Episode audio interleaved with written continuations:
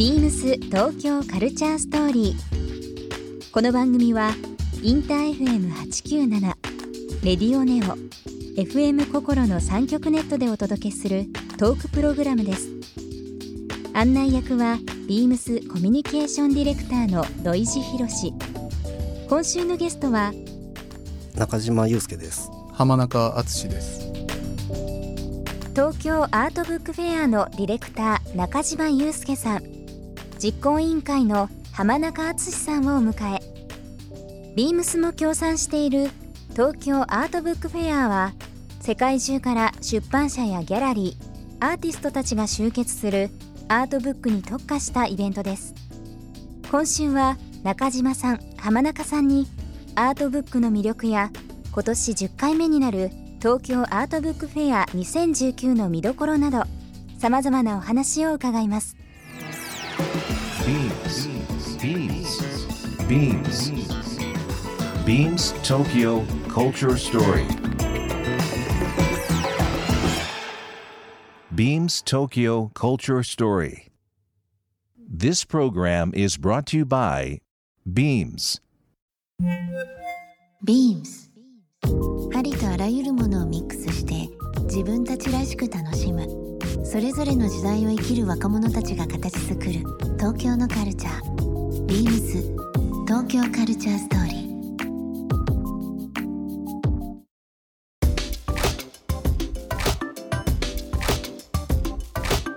ビームスコミュニケーションディレクターの土井博志です。今週のゲストは、えーお二人お越しいただいております、えーご紹介します。東京アートブックフェアのディレクター中島裕介さんと実行委員会の浜中敦さんです。こんばんは。こんばんは。よろしくお願いします。よろしくお願いします。中島さんあのーはい自己紹介、はい。というのもあれなんですが、ええ。まあ普段こういうことされてて、はい。まあ、東京アートブックフェアにはこのような関わりをされてるっていうのをちょっと教えてもらってもいいですか？はいわかりました。えっと僕は普段恵比寿でポストっていう本屋をやってるんですね。それはいでそのポストっていう本屋ではえっと洋書の美術書が中心なんですけども、毎回えっと出版社っていう単位で本を紹介するようなスタイルをとっています。はい。はいそれで、えっとまあ、スペースには併設してギャラリーもあったりして、うん。まあ、そこでは、えっとまあ、本の出版だったりとか本にまつわる展示っていうのをやっています。はい。でそれ以外にも、えっと、他のお店でその本を売る売り場を作りたい、あのお店があったりした時に、ええ。まあ、そこのコーディネートをしたりとかあとはあの東京アートブックフェアのディレクターだったりとかっていう、まあ、本にまつわることをいろいろやってる感じです、ブックセレクト、そうですね。あとはイベント、まあ、展覧会とかの企画、はい。うん等々されてるということで、はいもう今出版業界あんまり元気ないとはい言うんですけどやっぱでもアート周りっていうのはすごく今人気が高いというか盛り上がってますよね。そうですねなんかあのまあアートブックっていう内容自体が多分本っていう形との親和性が高いんだと思うんですね。うんまあ、それであの、まあえっと、出版っていうものが、まあ、国際的にもすごく豊かになってるっていうのが最近かなっていうふうに思いますね。えー、と浜中さん。はい。今中島さんに伺いましたけども、えー浜中さんの普段の、えーはい。されてる活動ですとか改めて教えてもらっていいですか、えー僕はちょっと中島さんとはまた少し違う形で本に関わっていまして、まあどちらかというと僕たちは、えー流通ですね、はい。の、えーいわゆるディストリビューションという仕事を、えーやってます。で、うん。12ブックスという名前の、まあえー会社名で活動しております。12ブックス。はい、まあその今ディストロビューターというふうなええ話ありましたけども、まあ、それぞれのね立ち位置でいろんなアートを見られてると思いますけども、まあでも本当にこのアートブックフェアにしかりいろんな部分でまあ東京を中心ですね。えーとまあ今地方もすごい盛り上がりありますもんね。アートはね。そうですね、ね。東京一極ではなくていろんな形で、えーアート、えー今注目されてますけど1週間いろいろ伺っていきたいなと思います、はい。そんなアートのもう本当に最先端というか、えー中心にいらっしゃる浜中さんとですね中島さんの方に僕がプレゼントを用意してます、ちょっと前からすみません。毎回あのゲストの方にですね、えービームスの商品の中からちょっとチョイスをしてですね、えー選んできております。あもちろんですあ開けていいんもちろんでですすね。はい。喧嘩しないようにあの 同じものを。同じものに あなるほど。しました。東京アートブックフェアでも非常に関わりがあるビームスの中で、えー東京カルチャートバイビームスというはい。レーベルありますけども、そちらの中のですね、えー商品選んできました。日本が誇る、えーグラフィックデザイナー横尾忠則さんのですねえー絵皿にドクロの絵皿になってます。横尾さんあのブックフェアでもあのご協力いただいたことがあって、ええ。はい、2017年にあの横尾さんの展示をやらせてもらいました、はい。そうですよね、裏見ていただけると分かるんですが横尾先生のサインをすごいこれ結構珍しいというかすごいへ入れておりますので。ありがとうございます。原宿のあの東京カルチャートバイビームス、あとは新宿ビームスジャパンの4階にあります、えー同、えーレベルのお店があのありますけどもそちらの方あとはまあオンラインの方でも販売しておりますが僕もあのこの横尾先生の、あの絵皿好きだったり、はい。まあ、青山の成京さんもそうですけどもいろんなあのご飯屋さんとかでもえ使われていて外国人の方も非常にやっぱりこれ喜ばえれるものではありますので、ぜひぜひ、えーお使いいただければありがとうござないます。ありがとうごと思いまざいます。